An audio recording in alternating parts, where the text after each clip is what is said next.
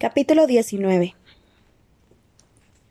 Hasta ahora no había visto nunca a Vox enojado de verdad, ni cuando desobedecí sus órdenes, ni cuando le vomité encima, ni siquiera cuando Gale le rompió la nariz. Pero cuando vuelve de su conversación telefónica con la presidenta está enojado. Lo primero que hace es ordenar a la soldado Jackson, su segunda al mando, que establezca una guardia de dos personas durante las veinticuatro horas del día para vigilar a Pita. Después me lleva a pasear y nos metemos por las tiendas de campaña hasta dejar atrás al pelotón. Intentará matarme de todas formas. Le digo. Sobre todo aquí, donde hay tantos malos recuerdos que pueden disiparlo. Yo lo contendré, Katniss, me asegura Vox. ¿Por qué Coin quiere verme muerta ahora? Niega que tenga esa intención. Responde. Pero sabemos que la tiene. Al menos tendrás una teoría. Vox me mira con atención un buen rato antes de responder. Te contaré lo que sé. A la presidenta no le gustas. Nunca le has caído bien. Ella quería rescatar a Pita de la arena, pero nadie me estaba de pero nadie más estaba de acuerdo. La cosa se puso peor cuando básicamente la obligaste a conceder la inmunidad a los demás vencedores. Sin embargo, podría haberlo dejado pasar en vista de lo útil que ha sido. Entonces, ¿qué es? Insisto. Esta guerra terminará en algún momento del futuro próximo. Necesitarán un nuevo líder, dice Vox. Vox, nadie me verá como un nuevo líder. Respondo, poniendo los ojos en blanco. No, es verdad, pero apoyarás a alguien. ¿Sería la presidenta Cohen? ¿O sería otra persona? Mm, no lo sé, no he pensado en ello. Si tu respuesta automática no es Coin, te conviertes en una amenaza. Eres el rostro de la rebelión. Quizá tengas más influencia que nadie. De cara al exterior te has limitado a tolerarla. Así que me matará para cerrarme la boca. Respondo, y sé que es cierto en cuanto lo digo. Ahora no te necesita para levantar a las masas. Como dijo, ya has tenido éxito en tu objetivo, que era unir a los distritos. Me recuerda Vox. Estas propos podrían hacerse sin ti, Solo queda una cosa que puedas hacer para avivar la rebelión. Morir. Respondo en voz baja. Sí. Darles un mártir por el que luchar. Pero eso no pasará bajo mi mando, soldado Everdeen. Me he propuesto que disfrutes de una larga vida. ¿Por qué? Le pregunto, porque algo así solo puede traerle problemas. No me debes nada. Porque te lo has ganado. Responde. Y ahora vuelve con tu pelotón. Sé que debería agradecer a Vox que a Vox que arriesgue el cuello por mí, pero la verdad es que estoy frustrada. Es decir, ahora cómo voy a robarle el holo y despertar. Antes le debía la vida, por lo que ya me resultaba complicado traicionarlo. Ahora le debo otra cosa más. Me pone furiosa ver al culpable de mi actual dilema montando su tienda en nuestra zona. ¿A qué hora es mi guardia? le pregunto a Jackson. Ella entrecierra los ojos para mirarme con cara de duda, o quizás sea que intenta verme. No te he puesto en la rotación. ¿Por qué no? No estoy segura de que seas capaz de disparar a Pita si se diera el caso. Hablo bien alto para que todo el pelotón pueda oírme con claridad. No voy a disparar a Pita. Pita se ha ido, como dijo Joana. Sería como disparar a cualquier otro muto del Capitolio. Me sienta bien decir algo horrible sobre él en voz alta, en público, después de todas las humillaciones por las que me ha hecho pasar desde que regresó. Bueno, esa clase de comentarios tampoco son una buena recomendación, responde Jackson. Ponle en la rotación. Oigo decir a Vox detrás de mí. Jackson sacude la cabeza y toma nota. De medianoche a cuatro. Me dice. Estás conmigo. Entonces suena el silbato de la cena, y Gale y yo nos ponemos en, en fila en la cantina. ¿Quieres que lo mate? me pregunta sin rodeos. Solo serviría para que nos enviaran de vuelta. Respondo. De todos modos, aunque estoy furiosa, la brutalidad de su oferta me inquieta. Puedo manejarlo. ¿Te refieres a que puedes manejarlo hasta que te vayas? Tú, tu mapa en papel, y si consigues ponerle las manos encima también un holo. Así que a Gale no se le ha escapado mis preparativos. Espero que no hayan resultado igual de obvios para el resto, aunque ninguno me conoce como él. No estarás pensando en dejarme atrás, ¿verdad? me pregunta. Hasta este momento sí lo pensaba, pero tener a mi compañero de casa guardándome las espaldas no suena mal. Como tu compañera de armas, debo recomendarte encarecidamente que te quedes con tu pelotón, aunque no puedo impedir que vengas, ¿verdad? No, responde él sonriendo, a no ser que quieras que avise al resto del ejército. El pelotón 451 y el equipo de televisión recogemos nuestra cena de la cantina y nos reunimos en un tenso círculo para comer. Al principio me parece que Pita es la causa del malestar, pero al final de la cena me doy cuenta de que más de uno me ha mirado con mala cara. Las cosas han cambiado de golpe, porque estoy bastante segura de que cuando apareció Pita, todos estaban preocupados por lo peligroso que pudiera ser, sobre todo para mí. Sin embargo, hasta que no recibo una llamada de teléfono de Hamish, no acabo de entenderlo. ¿Qué intentas hacer? ¿Provocarlo para que te ataque? me pregunta. Claro que no, solo quiero que me deje en paz. Bueno, pues no puede, no después de lo que el Capitolio le hizo pasar. Mira, quizá Coin lo enviara con la esperanza de que te matara, pero Pita no lo sabe. No entiende lo que le ha lo que le ha pasado, así que no deberías culparlo. No lo culpo. Sí que lo haces. Lo castigas una y otra vez por cosas que no están bajo su control. Obviamente no estoy diciendo que no tengas tu arma con el cargador lleno al lado todo el tiempo, pero creo que ha llegado el momento de que le des la vuelta a la situación en tu cabeza. Si el Capitolio te hubiera capturado y secuestrado para después intentar asesinar a Pita, ¿es así como te trataría él? pregunta Hamish. Me callo. No lo es. Así no es como me trataría. En absoluto.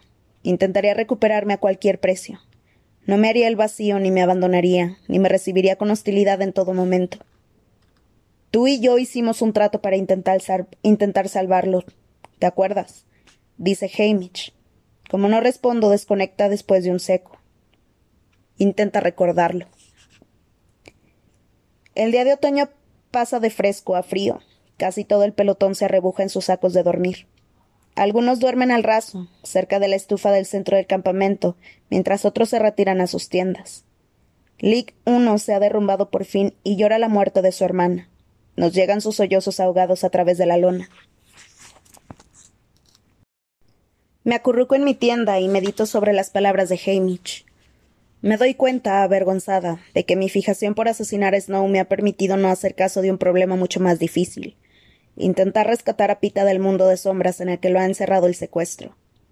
No sé cómo encontrarlo, por no hablar de cómo sacarlo. Ni siquiera soy capaz de concebir un plan. Hace que la tarea de cruzar una arena llena de trampas, localizar a Snow y meterle una bala en la cabeza parezca un juego de niños. A medianoche salgo a rastras de la tienda y me coloco en un taburete cerca de la estufa para hacer guardia con Jackson. Box le dijo a Pita que durmiera fuera, a plena vista, donde los demás pudiéramos vigilarlo. No está dormido, sino sentado con el saco subido hasta el pecho, haciendo torpes nudos en, un trocito de cuerda. Lo conozco bien. Es el trozo de cuerda que Finnick me prestó aquella noche en el búnker. Verlo en sus manos es como ir a Finnick repetir lo que Hamish me ha dicho, que he abandonado a Pita. Este podría ser un buen momento para empezar a remediarlo, si pudiera pensar en algo que decir. Sin embargo, no se me ocurre nada, así que mejor me callo. Dejo que el ruido de la respiración de los soldados llene la noche. Al cabo de una hora, Pita dice Estos dos últimos años deben de haberte resultado agotadores, todo el rato intentando decidir si me matabas o no, una y otra vez, una y otra vez.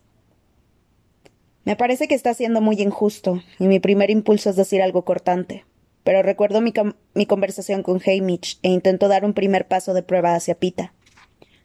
Nunca quise matarte, salvo cuando creí que ayudabas a los profesionales a matarme. Después siempre te consideré un aliado. Es una palabra segura, sin connotaciones emotivas, pero tampoco amenazadora. Aliada, repite Pita lentamente, saboreando la palabra. Amiga, amante, vencedora, enemiga, prometida, objetivo, mutuo, vecina, cazadora, tributo, aliada. La añadiré a la lista de palabras que uso para intentar entenderte.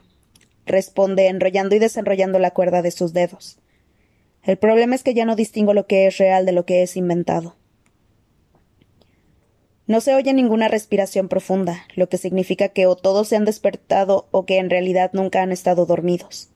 Sospecho lo segundo. La voz de Phoenix sale de un bulto entre las sombras. Pues pregunta, Pita. Es lo que hace Annie.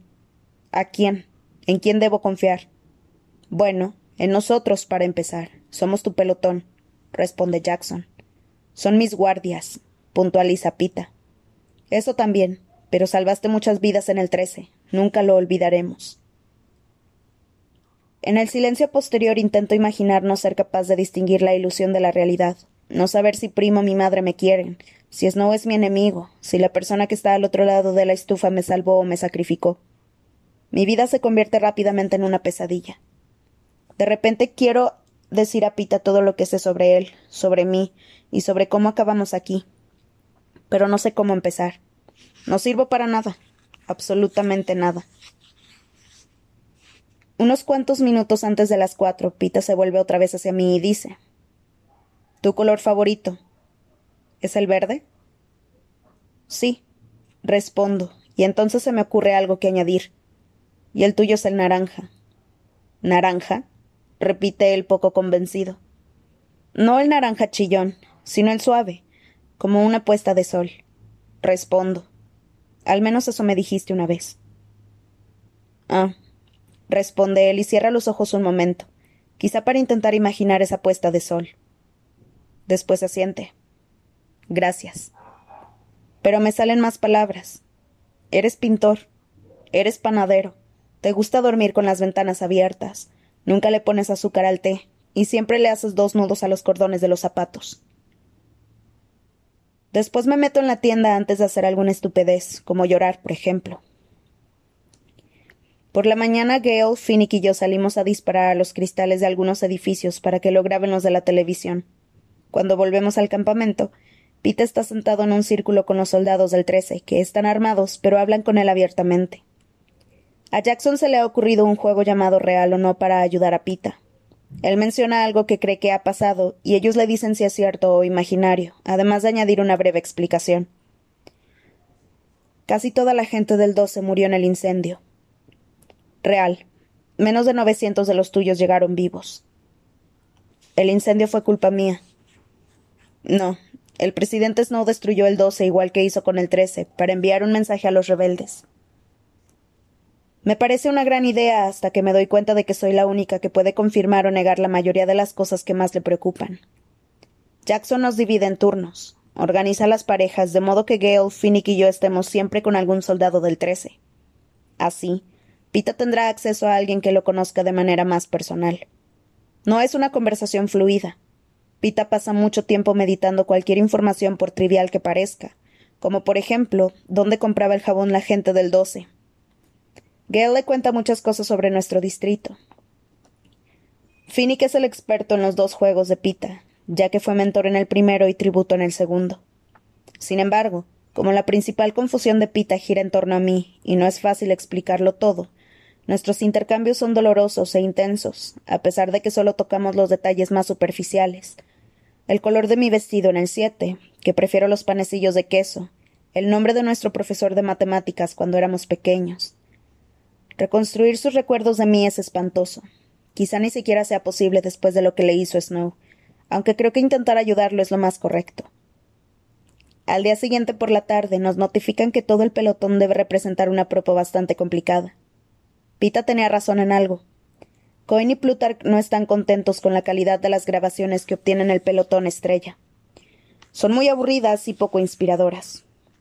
La respuesta obvia es que lo único que nos permiten hacer es jugar con nuestras armas. Sin embargo, no se trata de defendernos, sino de ofrecer un buen producto. Así que hoy nos han dejado una manzana especial para la filmación. Incluso tiene un par de vainas activas. una dispara una lluvia de balas, la otra envuelve en una red al invasor y lo atrapa para su posterior interrogatorio o ejecución, según las preferencias del captor. En cualquier caso, se trata de una manzana residencial sin importancia y sin valor estratégico digno de mención. El equipo de televisión debe hacer que el peligro parezca mayor, y para eso soltará bombas de humo y añadirá disparos mediante efectos de sonido. Nos vestimos con todas las protecciones posibles, incluso los del equipo de televisión, como si fuéramos al corazón de la batalla. A los que tenemos armas especiales nos permiten llevarlas junto con las de fuego. Vox también devuelve a Pita la pistola, aunque se asegura de decirle en voz alta que está cargada con balas de fogueo. Pita se encoge de hombros. No pasa nada, soy mal tirador. Parece concentrado en observar a Pollux, tanto que llega a resultar preocupante, hasta que finalmente lo resuelve y empieza a hablar con mucho nerviosismo. Eres un Avox, ¿verdad? Lo noto por la forma de tragar.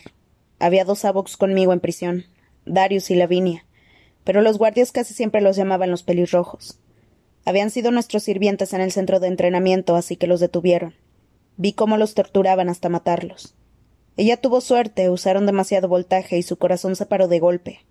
Con él tardaron días. Lo golpearon y le fueron cortando partes del cuerpo. Le preguntaban una y otra vez, pero él no podía hablar, solo hacía unos horribles sonidos animales. No querían información, ¿sabes? Solo querían que yo lo viera. Aturdidos, vemos que Pita mira a su alrededor como si esperara una respuesta. Como nadie se la da, pregunta. ¿Real o no? La falta de respuesta lo inquieta todavía más. ¿Real o no? exige saber. Real, dice Vox. Al menos por lo que sé es real. Eso pensaba, responde Pita, dejando caer los hombros. El recuerdo no era brillante. Se aleja del grupo mascullando algo sobre dedos y pies. Me acerco a Gale y apoyo la frente sobre la protección de su pecho. Él me abraza con fuerza. Por fin sabemos el nombre de la chica que el Capitolio se llevó del bosque del doce, y el destino de nuestro amigo, el agente de la paz que intentó mantener con vida a Gale. No es momento para rememorar los recuerdos felices con ellos. Han muerto por mi culpa.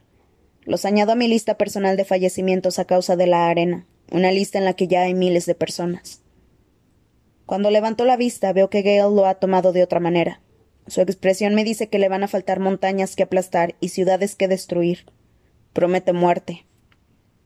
Con el truculento relato de Pita en mente, atravesamos las calles llenas de cristales rotos hasta llegar al objetivo, la manzana que debemos tomar. Es un objetivo real aunque pequeño. Nos reunimos alrededor de Vox para examinar la proyección holográfica de la calle. La vaina de los disparos está situada a un tercio del recorrido, justo encima del toldo de un edificio. La podemos activar con balas. La de la red está al final, casi en la siguiente esquina. Para eso necesitaremos que alguien dispare el mecanismo del sensor. Todos se presentan voluntarios, salvo Pita, que no parece saber bien qué está pasando. No me escogen a mí, me envían con Mesaya, que me maquilla un poco para los primeros planos. El pelotón se coloca según las órdenes de Vox y esperamos a que Crecida ponga también a los cámaras en sus puestos. Los dos están a nuestra izquierda, Castor grabando la parte delantera y Pollux por detrás, de modo que no se graben el uno al otro. Mesaya lanza un par de bombas de humo para crear atmósfera. Como esto es tanto una misión como una grabación, estoy a punto de preguntar quién está al mando, si mi comandante o mi directora, cuando Crecida grita. ¡Acción! Avanzamos muy despacio por la calle envuelta en niebla, como en uno de nuestros ejercicios de la manzana. Todos tienen al menos una sección de ventanas que volar en pedazos, pero a Gale le toca el blanco de verdad. Cuando activa la vaina, todos nos cubrimos, nos protegemos en portales o nos tiramos al suelo sobre los bonitos adoquines naranjas y rosas. Mientras una lluvia de balas pasa volando por encima de nosotros, al cabo de un rato Vox nos ordena avanzar. Crecida nos detiene antes de levantarnos porque necesita algunos primeros planos. Nos turnamos para repetir nuestras reacciones, caemos al suelo, ponemos muecas y nos lanzamos hacia algún hueco. Se supone que es un tema serio, pero todo resulta un poco ridículo, sobre todo al descubrir que no soy la peor intérprete del pelotón, ni de lejos. Nos reímos un montón cuando Mitchell intenta proyectar su idea de la desesperación, que consiste en apretar los dientes y mover las aletas de la, de la nariz. Vox nos regaña. Ya está bien, cuatro, cinco y uno, dice en tono serio, aunque veo que intenta reprimir una sonrisa mientras comprueba de nuevo la siguiente vaina. Coloca el holo para captar mejor la luz en medio de la bruma. Todavía nos está mirando cuando su pie izquierdo da un paso atrás, pisa el adoquín naranja y dispara la bomba que le arranca las piernas.